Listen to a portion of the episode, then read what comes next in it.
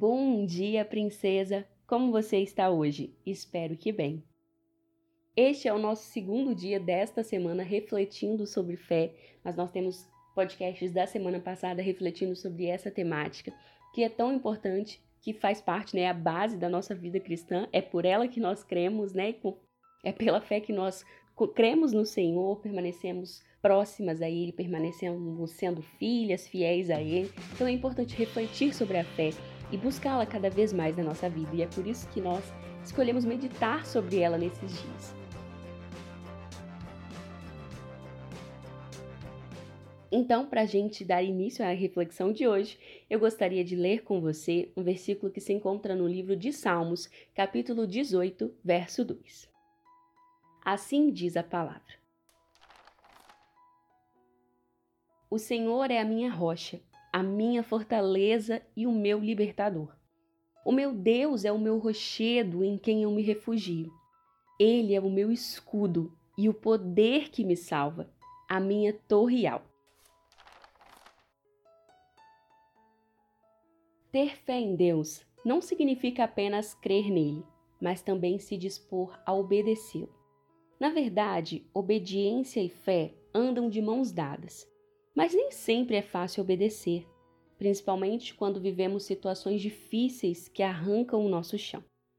Ninguém está preparado para viver dias ruins, e quando coisas extremamente difíceis acontecem, como ver um ente querido morrer, seja após uma longa batalha contra uma enfermidade ou de uma maneira tão abrupta e violenta como em um acidente, ou seja o fim de um longo relacionamento, a perda de um filho ou mesmo a perca de um emprego em meio a um período econômico tão difícil como esse que nós estamos vivendo. A nossa primeira reação em momentos assim tão difíceis tende a ser a perguntar a Deus: Deus, por quê? Por que o Senhor permitiu que isso acontecesse comigo? Por que o Senhor está deixando que isso aconteça?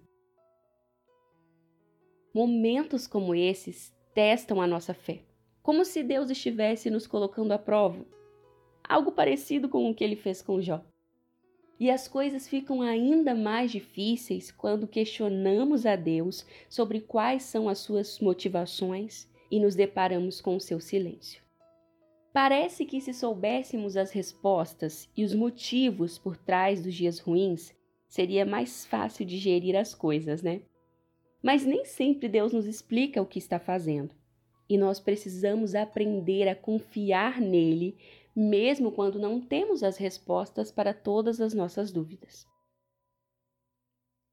Recentemente, eu ouvi o audiobook O Sofrimento Nunca em Vão, da querida escritora, palestrante e missionária Elizabeth Elliot.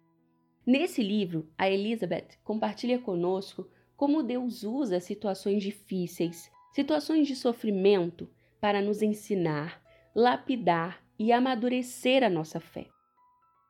Elizabeth não compartilha lições baseadas apenas no que ela leu ou ouviu falar a respeito, mas baseadas nas próprias experiências que ela viveu.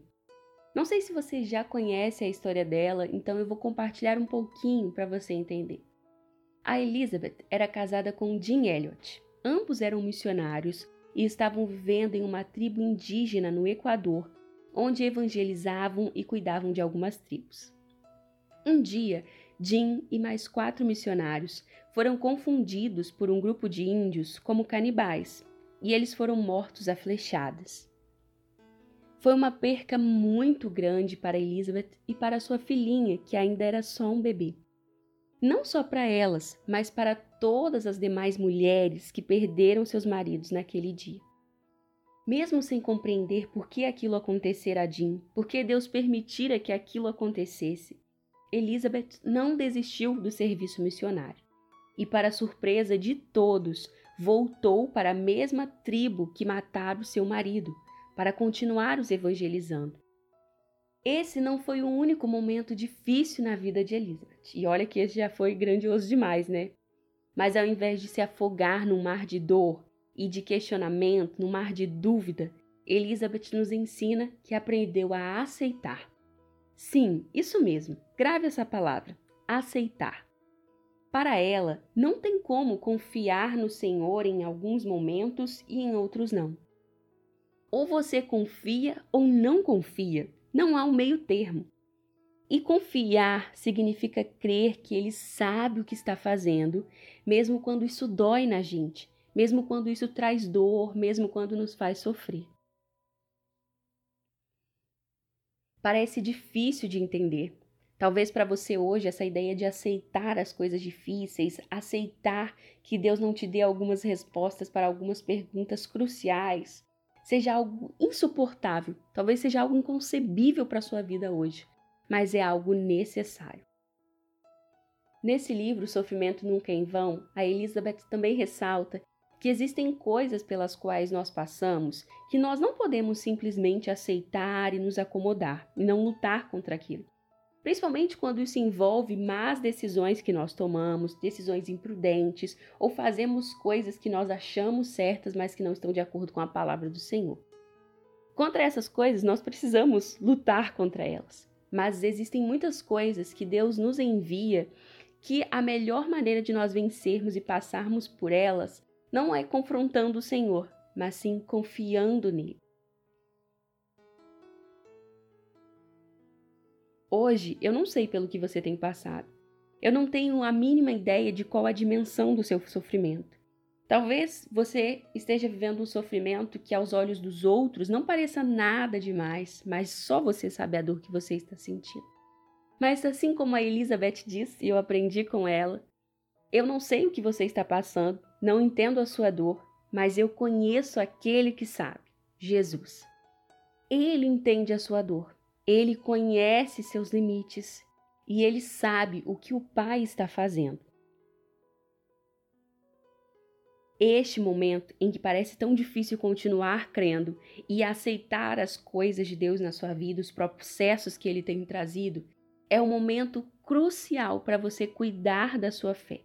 É o momento para você pedir que Deus te fortaleça mais e mais, para que você possa confiar nele, mesmo sem entender para onde ele está te conduzindo. Por mais que a situação te impulsione a abandonar a sua fé, a achar que o seu Deus não se importa com você, lembre-se que ele se importa. Ele conhece a sua dor e ele sabe exatamente o que ele está fazendo.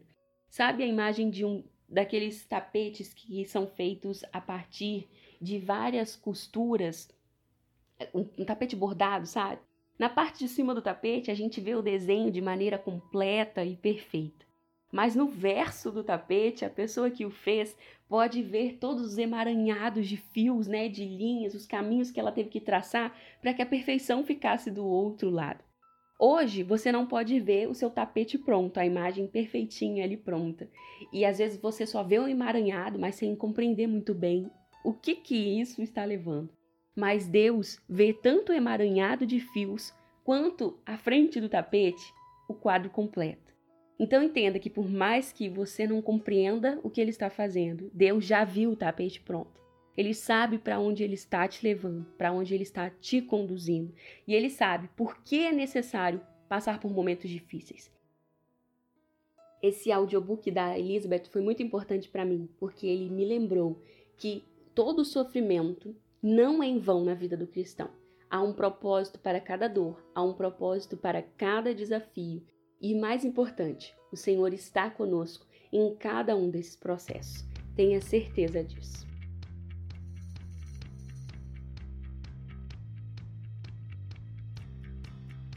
Antes de ir embora, deixa eu te dar um recado, uma dica do coração. Se você ficou interessada para ouvir também esse livro da Elizabeth, O Sofrimento Nunca é em Vão, ele está disponível no aplicativo The Penguin, que é um app de livros, de e-books, né, de audiolivros cristãos. E se você quiser experimentar por 14 dias, tem um link aqui na nossa descrição. Você pode aproveitar esses 14 dias para ouvir esse audiobook que é pequeno, não é muito grande, você vai ouvir rapidinho e vai abençoar a sua vida. E esse livro também está disponível lá na Amazon pelo Kindle Unlimited. Então, se você for assinante, você pode ler por lá também. Vou deixar o link aqui também para você dar uma olhadinha e ver a sinopse, porque me abençoou muito e coisa boa merece ser compartilhada, né? Então, depois dessas dicas maravilhosas, deixa eu ir embora. Que Deus te abençoe, te guarde e, se Ele permitir, nós nos encontramos amanhã. Um beijo e tchau, tchau!